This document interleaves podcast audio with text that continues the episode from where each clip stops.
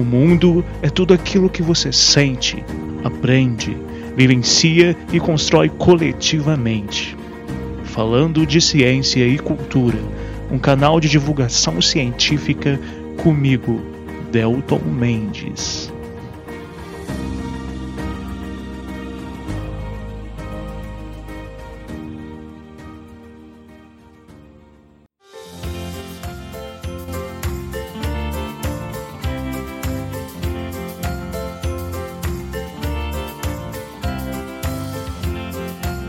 Olá pessoas, pessoinhas, aqui é Delton Mendes, direto de Barbacena e falando com vocês em várias partes do Brasil.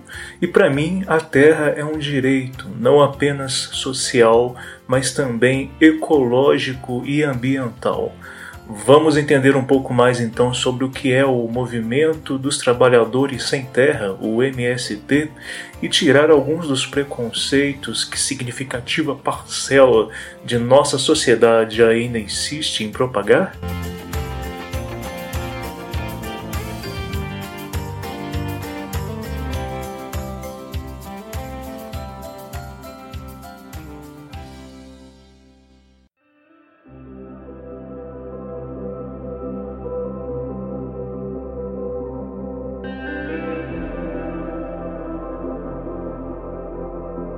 Sejam muito bem-vindos para mais este episódio do Falando de Ciência e Cultura. Esse é o episódio 5656 e antes de qualquer coisa eu queria deixar bem claro, galera, que este episódio ele provém, ele é fruto de um pouco dos meus estudos é, no meu primeiro mestrado, da minha dissertação, quando eu estudei a transposição do Rio São Francisco e no, nos rumos dessa pesquisa, né, no bojo de movimentos sociais, eu acabei tendo contato com assentamentos de movimento do movimento sem terra. E assim eu acabei também me envolvendo com o movimento agroecológico nos recentes anos, é, inclusive participando aí da organização de alguns eventos voltados para a agroecologia. Enfim, é, eu queria deixar claro então que isso não me faz ter lugar de fala proximal, ou seja, eu não sou um membro do movimento Sem Terra, eu não passo pelos sofrimentos, né, como muitas famílias é, passam, né, de lutar por terra, por um espaço de terra para sua sobrevivência, mas esse episódio é um episódio de empatia, né, com base nesses meus conhecimentos, nessas minhas experiências e eu acredito que isso que eu posso né, contribuir para ajudar na divulgação do que, que é o MST, da sua importância, da sua relevância. E claro que também esse episódio, o próprio canal, como vocês sabem, é, um dos objetivos é sempre dar starts né, para vocês, para que vocês pensem, reflitam, acessem conhecimento, busquem outras informações, é, entendam e conheçam não só mais sobre ciência, mas também sobre vários outros assuntos que eu considero é, importantes. Então, nesse sentido, desde já eu deixo aqui para vocês o site do MST, que é o mst.org.br, para vocês acessarem e entenderem melhor o movimento a partir da voz do próprio movimento. É, e antes de irmos para a discussão principal, só lembrar vocês, queridos e ilustríssimos ouvintes, que se vocês gostam do canal e acham importante a divulgação científica, vocês podem ajudar a manter esse humilde podcast, né, com qualquer valor, né, manter um canal independente como esse com episódios semanais é muito difícil e qualquer ajuda de vocês já é muito considerável. Então, se você tem interesse em contribuir, manda mensagem para o meu WhatsApp, o 329-8451-9914, que por lá eu passo o Pix. Agora com o Pix tudo é mais fácil, mais rápido, mais instantâneo. Tá até aqui aparecendo aquelas propagandas, né? Mas enfim, realmente é bem mais fácil. E se você não pode ajudar com qualquer valor, você pode ajudar o podcast, né, compartilhando o conteúdo com amigos, familiares, Instagram, Facebook, enfim. fazer com que essas informações cheguem a mais, cheguem a mais pessoas e assim lutemos bravamente contra o obscurantismo, as fake news que tanto têm sido é, propagadas e que tem, tanto têm crescido nesses recentes anos em nosso país. Mas é isso então, meu povo partiu entender melhor então esse importante movimento nacional que é o MST.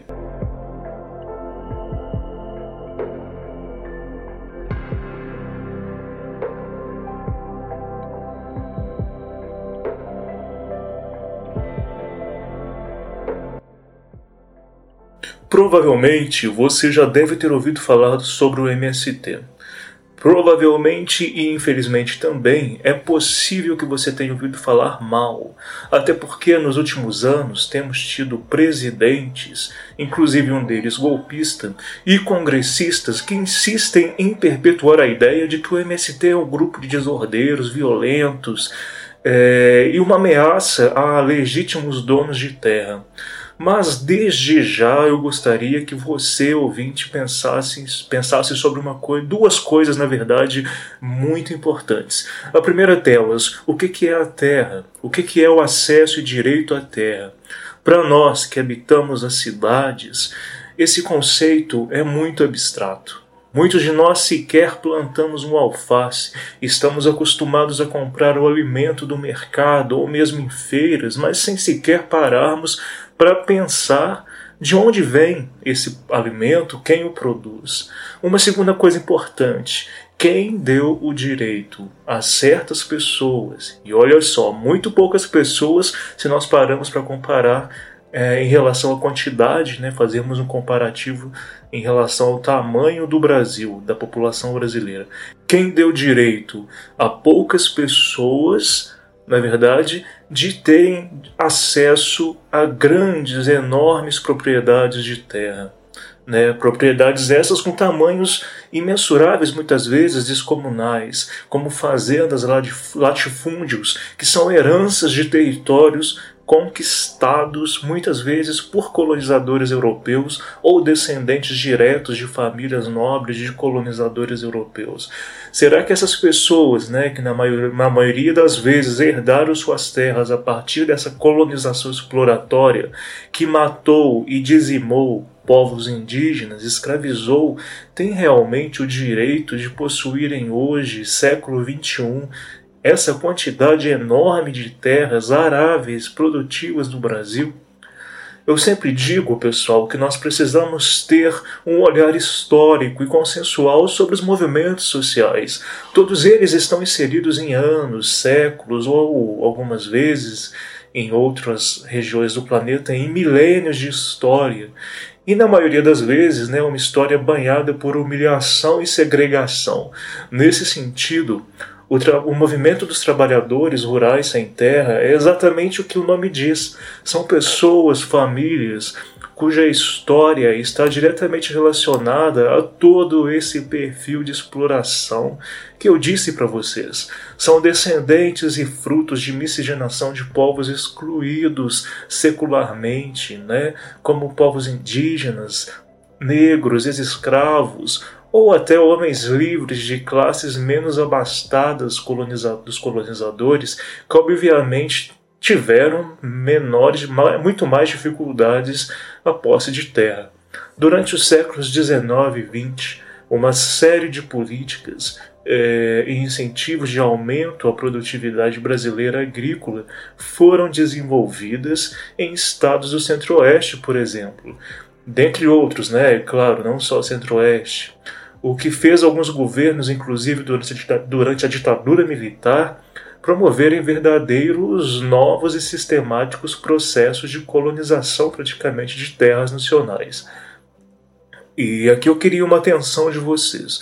O problema é que muitos desses territórios já tinham habitantes, como nações indígenas, ou mesmo em alguns casos quilombos, e camponeses descendentes de trabalhadores que vieram para cá para o Brasil de países europeus séculos atrás, por exemplo, no período pós-escravidão.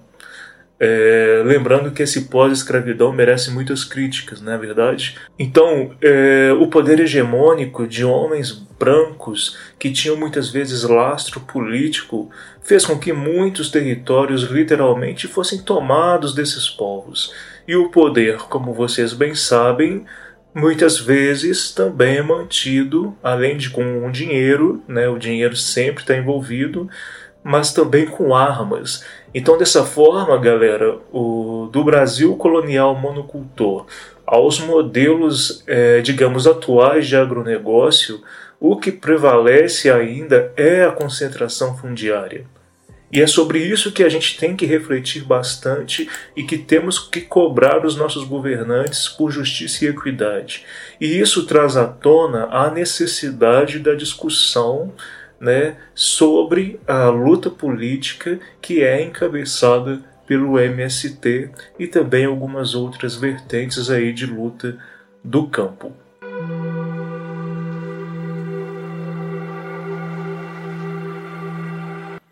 Sendo assim, é, a tão falada reforma agrária se encaixa exatamente nesse contexto. Como podemos ter um, uma divisão de terras do Brasil para a produção de alimentos, sobrevivência que seja justa? Como buscar essa divisão de terras justa?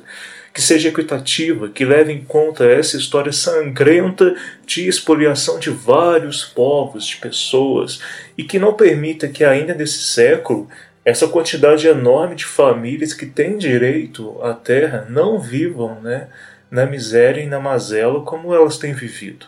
Como que nós podemos buscar isso?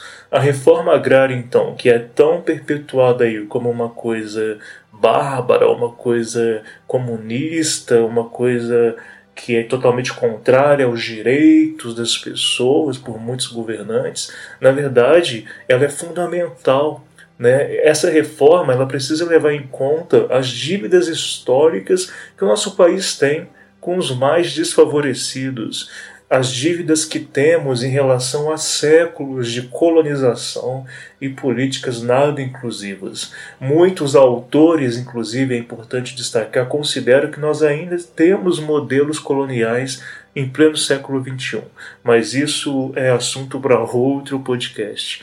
Nesse sentido, gente, é, lendo alguns teóricos para nortear esse estudo, eu acho que é importante destacar que com o retorno à democracia, é, com o começo do fim do período militar, né, ali nos anos 80, uma série de movimentos sociais começaram a se fortalecer e muito mais que isso, tomarem forma de maneira organizada a partir de encontros de debate, congressos, discussão.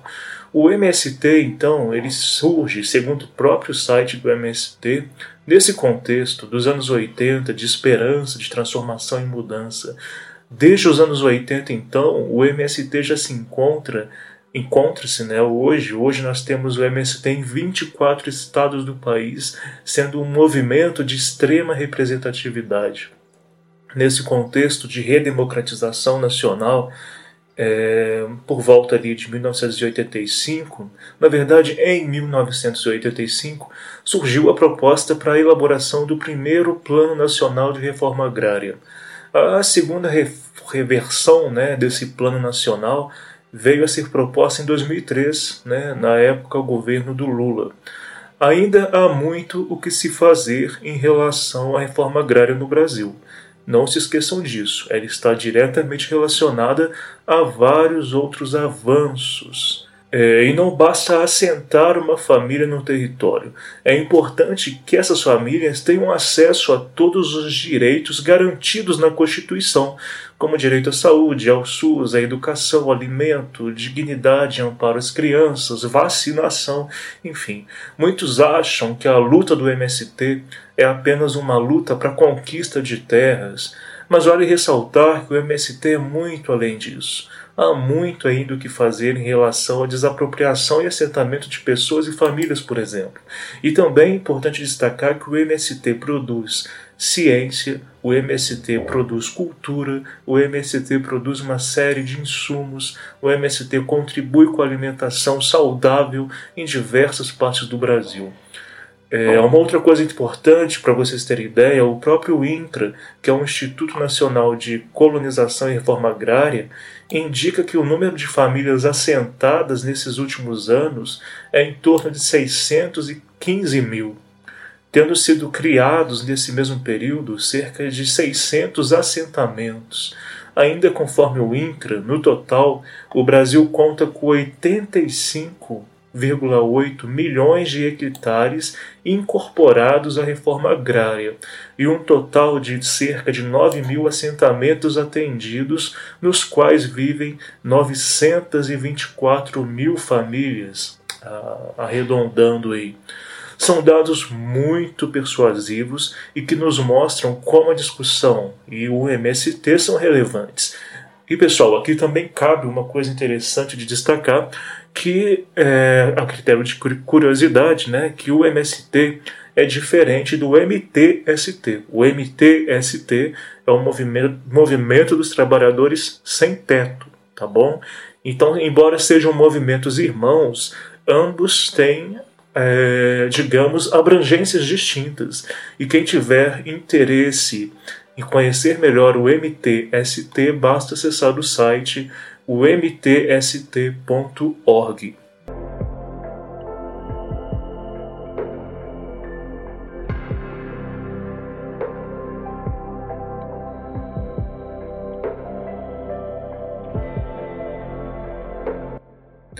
É, voltando um pouco ao que eu disse no começo do episódio, muito preconceito existe em relação ao MST. Eu mesmo, quando era criança, quando eu ouvia falar em MST, eu imaginava um monte de gente com armas invadindo cercas, invadindo casas e matando pessoas. É muito grave eu dizer isso, é muito grave eu mostrar para vocês como isso na minha infância era perpetuado.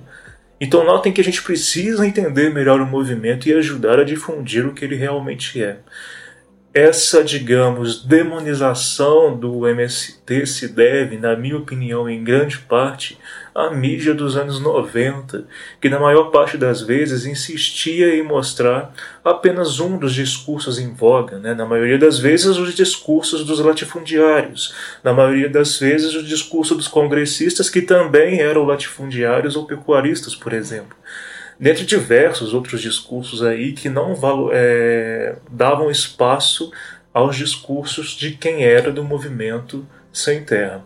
A verdade é que o MST muito, teve muito pouco espaço, então, dado pela grande mídia geral, sobretudo aí nos anos 90. E não à toa o movimento passou e ainda passa por verdadeiros processos, como eu disse, de demonização. E quando eu falo demonização, é literalmente isso, tá, gente? É, ainda pouco tempo atrás, numa palestra que eu estava dando, uma pessoa chegou a falar que pessoas do MST pareciam demônios, possessos, eram possuídos e que Deus deveria, que deveriam a, a, religião, que não vou citar qual, deveria meio que catequizar de novo essas pessoas, para vocês terem ideia do cúmulo do absurdo, né? Como se todos os membros do, do MST fossem desordeiros, violentos, como se sempre houvessem invasões e que essas invasões é, sempre envolvessem guerras, tiro, bala e que o, o MST não possui nenhuma organização. Eu já cheguei até ver colunas em jornais famosos é, nas quais comparavam os membros do MST aos povos bárbaros de milênios atrás que invadiam a Europa, que inclusive invadiram né, o, o território do Império Romano. Vale destacar até o que isso mostra um extremo desconhecimento histórico, afinal, esses povos bárbaros também eram povos muito bem elaborados socialmente, culturalmente, belicamente. Muitas vezes os compreendemos até mesmo na escola a partir apenas do olhar do europeu, né? do branco, do romano.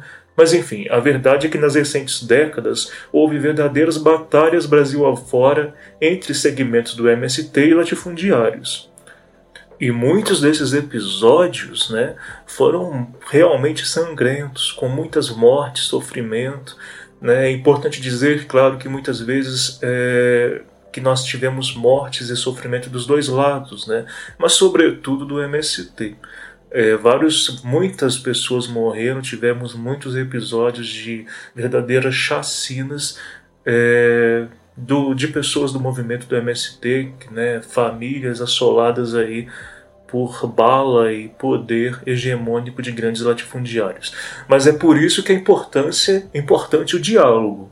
E é importante que os governos tentem fazer e estimular esse diálogo a partir de políticas públicas né, e de estratégias de Estado. É, segundo dados que acessei, até 2010, cerca de 90 mil famílias estavam acampadas pelo país. Então, notem, estavam acampadas, não assentadas. Então, paremos para pensar na qualidade de vida dessas 90 mil famílias. Isso representa, então, uma alta demanda por terra.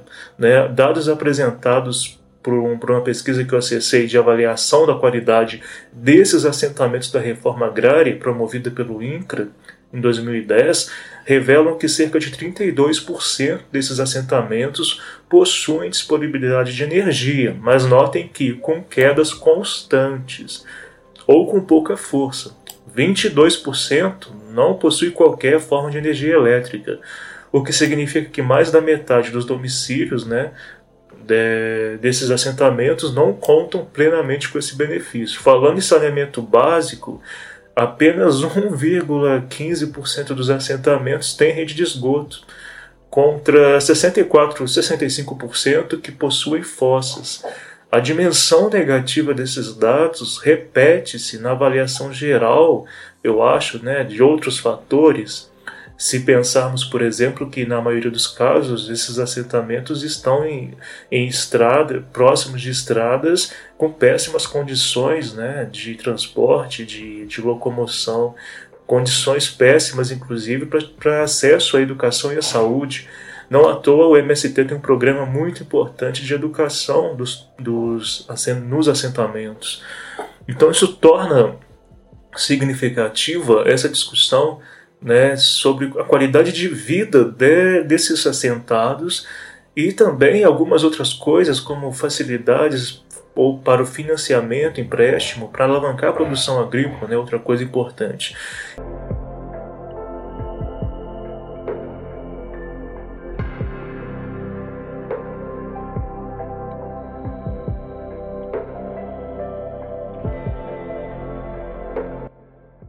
No site do MST, mais uma vez, o mst.org.br, vocês podem acessar diversas informações. Eu vou citar aqui é, um fragmento que consta no site, para vocês terem ideia da importância. Segundo esse fragmento, uma das nossas principais contribuições para a sociedade brasileira é cumprir o nosso compromisso em produzir alimentos saudáveis para o povo brasileiro fruto da organização de cooperativas, associações agroindústrias nos assentamentos. Nós procuramos desenvolver a cooperação agrícola como um ato concreto de ajuda mútua que fortaleça a solidariedade e potencialize as condições de produção das famílias assentadas e que também melhorem a renda e condições do trabalho no campo. Eu acho que esse fragmento reflete muito de tudo que eu quis dizer nesse breve episódio. Eu peço que todos vocês acessem o site do MST, acessem também o site do MTST para vocês compreenderem melhor esses movimentos. É, ajudem a difundir as informações corretas sobre o MST. Mais uma vez, é claro que tivemos equívocos por parte do movimento, nas décadas de 90 principalmente, mas também tivemos muito mais equívocos, eu acho, por parte do governo e de grandes latifundiários. Como eu disse, isso tem acontecido até hoje. Tivemos há pouco tempo verdadeiras chacinas de povos indígenas provocadas aí por grandes proprietários de terra, e isso a gente não pode deixar de falar, não podemos nos calar diante disso. Então esse episódio também é um episódio de trincheira de resistência. E por fim, terminando esse episódio, eu presto a minha homenagem a Ana Primavesi, falecida ano passado. O que me deixou muito triste, eu acho que deixou muito triste muitas pessoas, e que é, a Ana contribuiu muito para reflexões sobre o direito à terra, ao cultivo orgânico de alimentos e dentre várias e várias outras coisas. Então, a você, Ana Primavesi, toda a minha admiração, respeito e carinho, e também a todos vocês do MST, toda a minha admiração, carinho e desejo de força. Né? Nós vamos precisar de muita força no Brasil nas próximas décadas para superarmos todas essas nossas dívidas históricas. E eu acho que canais como Falando de Ciência e Cultura e outros de divulgação de ciência, e não só de divulgação de ciência, quanto mais nós tivermos empatia e informarmos melhor a sociedade, melhor teremos condições de buscar a equidade de acesso à Constituição e de aplicação do que está na Constituição. Então é isso, pessoal. Muito obrigado a todos que estiveram aqui até o final. O 2021 de muita luta e força e esperança para todos nós. Valorizemos a ciência e continuemos na luta. Um grande abraço e até o próximo episódio.